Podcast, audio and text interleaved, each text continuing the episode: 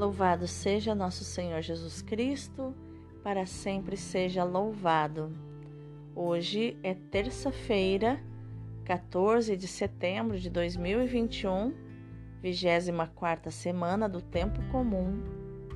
E hoje também é um grande dia, o dia da exaltação da Santa Cruz. A Santa Cruz, que foi encontrada por Santa Helena, mãe de Constantino, quando levou doentes para encostar neles pedaços de cruzes de um cemitério de cruzes, para achar a cruz de nosso Senhor Jesus Cristo. E quando eles começaram a ser curados, ela identificou: esta é a Santa Cruz na qual pendeu a salvação do mundo.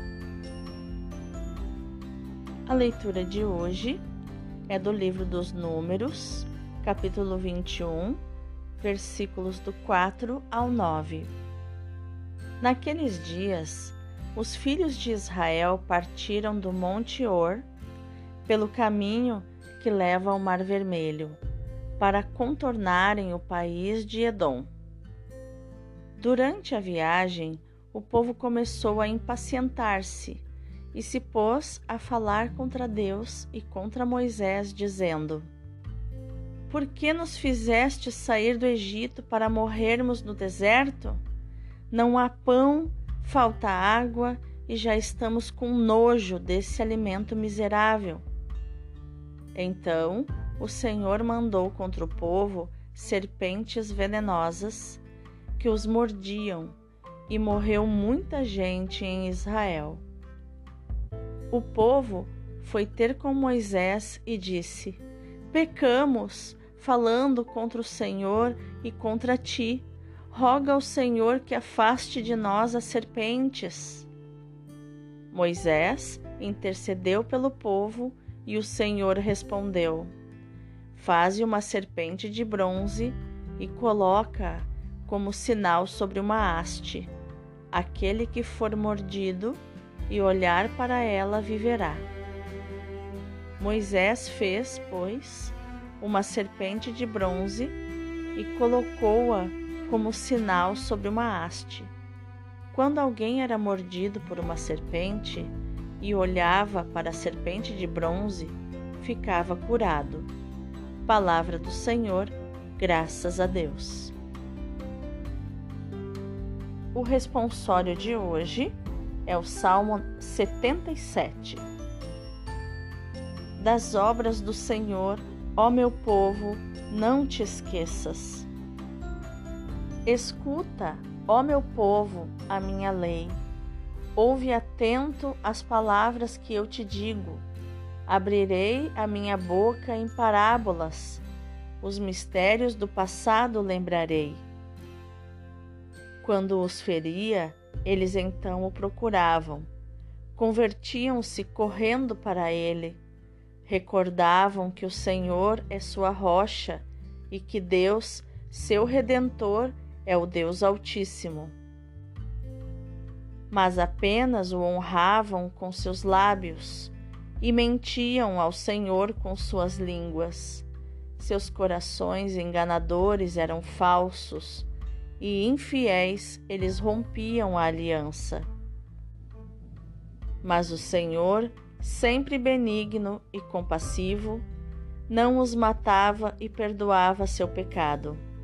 Quantas vezes dominou a sua ira, e não deu largas à vazão de seu furor. Das obras do Senhor, ó meu povo, não te esqueças. O evangelho de hoje é João, capítulo 3, versículos do 13 ao 17.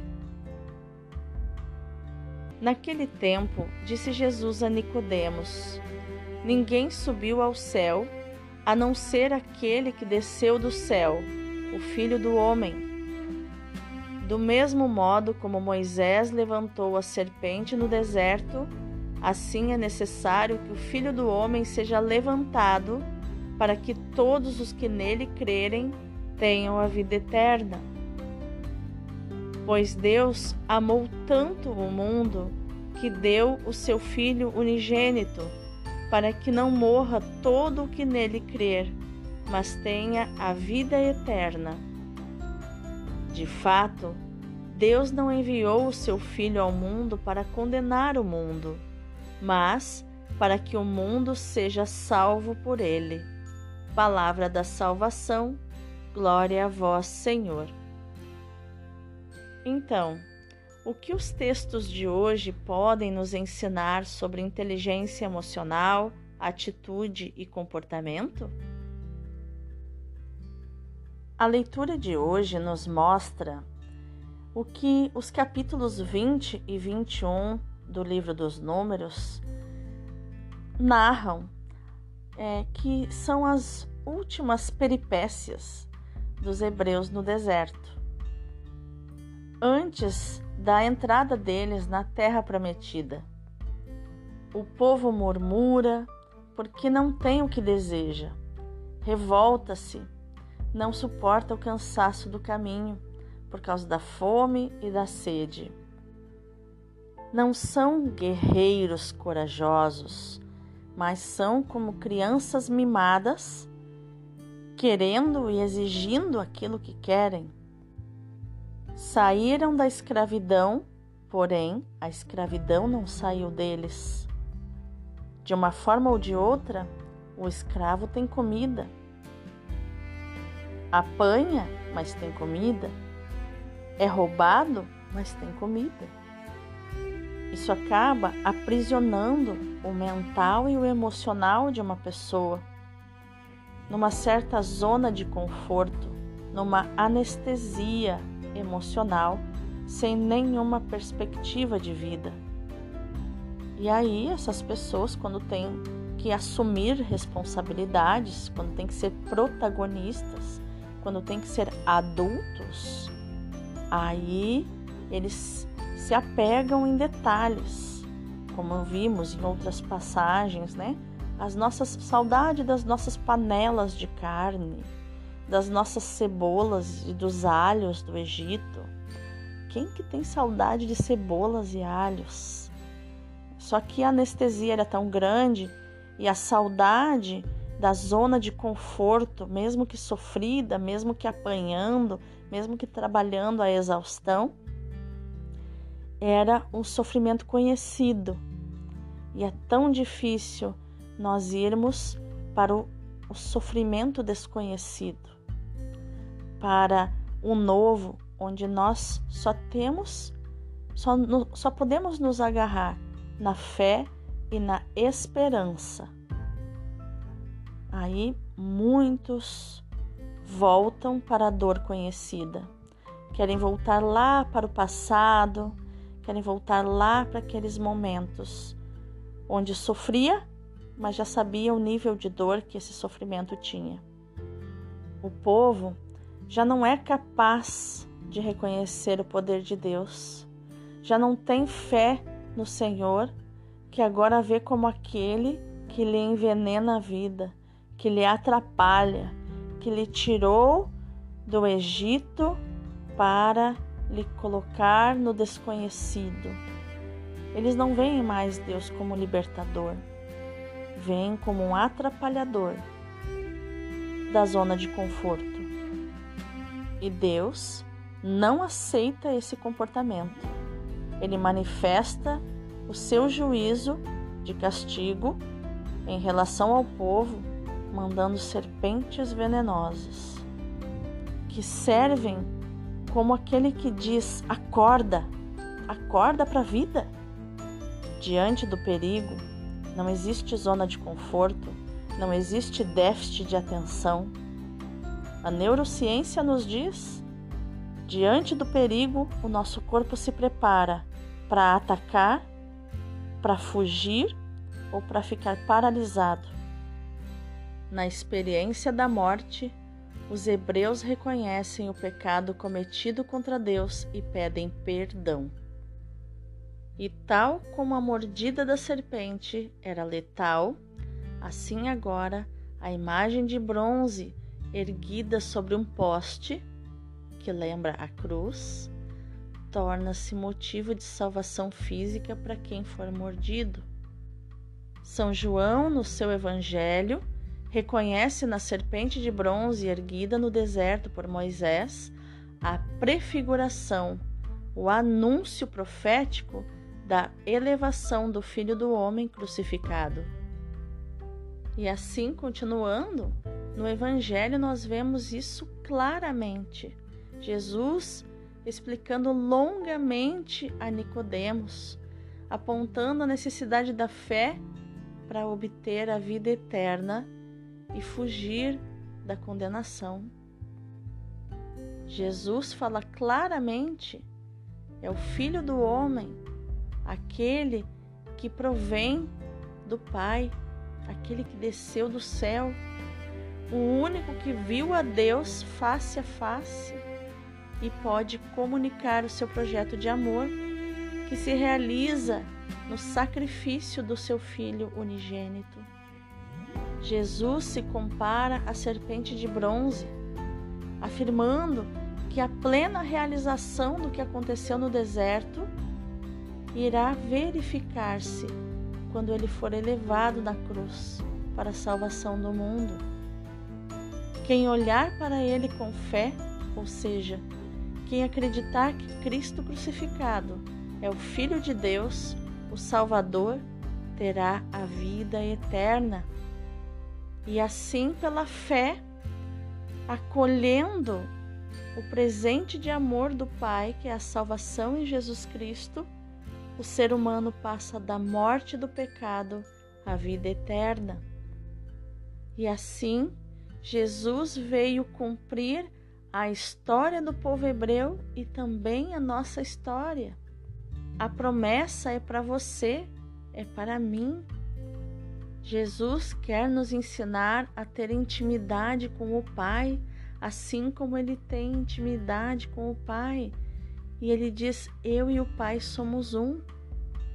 Ele veio nos ensinar esse mistério de amor que não conseguimos compreender com a nossa mente.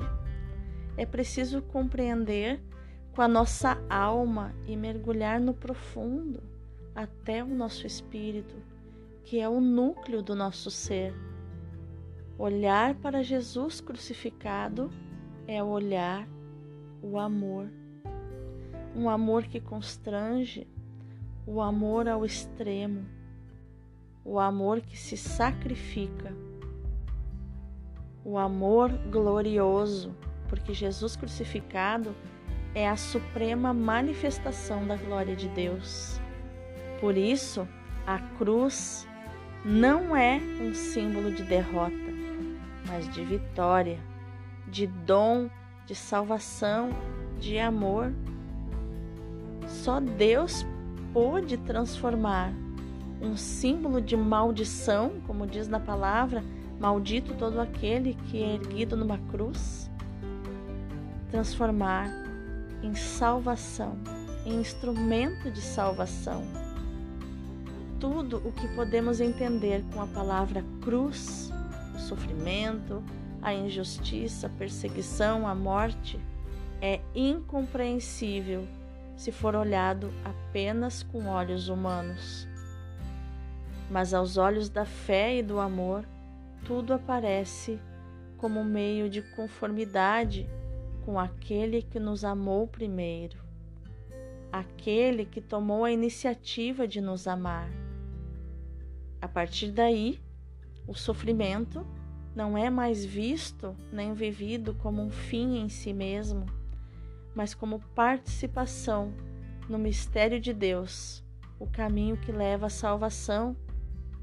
Somente se cremos em Cristo crucificado, se acolhemos o mistério de Deus que se encarna e dá vida por todos nós, somente se nos colocamos diante da vida com humildade, livres para nos deixar amar por Deus e assim, sendo amor, tornar-nos dom de amor, presente de amor aos irmãos, saberemos receber a salvação. e participaremos na vida divina de amor. Celebrar a festa da exaltação da Santa Cruz significa tomar consciência do amor de Deus Pai, que não hesitou em enviar-nos o seu Filho Jesus Cristo. Esse Filho que, despojado do seu esplendor divino, se tornou semelhante aos homens, às pessoas. Deu a vida na cruz por cada um dos seres humanos, crente ou não crente. A cruz então se torna o espelho em que, refletindo a nossa imagem, podemos reencontrar o verdadeiro significado da vida, as portas da esperança, o lugar da comunhão renovada com Deus. É do coração de Cristo, aberto na cruz, que nasce o ser humano de coração novo, animado pelo Espírito Santo e unido aos seus irmãos na comunidade de amor que é a Igreja. Divino coração de Jesus, tu amaste e quiseste a cruz. Como nos mostras nas chamas do teu amor, tu não tinhas modo mais forte de nos dizer que devemos amá-la, amar a nossa cruz. No dia de hoje, eu abraço a tua cruz eu abraço a minha cruz. Eu quero carregá-la hoje e todos os dias, praticando todo o teu ensinamento, Senhor, andando nos teus caminhos, obedecendo, trabalhando e suportando as provações que vierem. Amém. Meu irmão, minha irmã, que no dia de hoje você abrace forte a sua cruz. Se precisar chorar abraçado nela, chore. Derrame tudo que precisa ser derramado na sua cruz. E aceite-a e declare: Cruz, eu te aceito e te amo. Porque assim como Jesus transformou um instrumento de maldição e instrumento de salvação. Assim, a cruz que Deus permitiu que viesse à minha vida, Deus é capaz de transformar este instrumento de maldição que eu não gosto, que eu rejeito, se aceito, se transforma em instrumento da minha salvação. E neste momento eu acolho e agradeço o Senhor faça com ela e dela o que o Senhor bem quiser. Eu estou aqui, não fugirei da minha cruz. Amém. Deus abençoe o teu dia.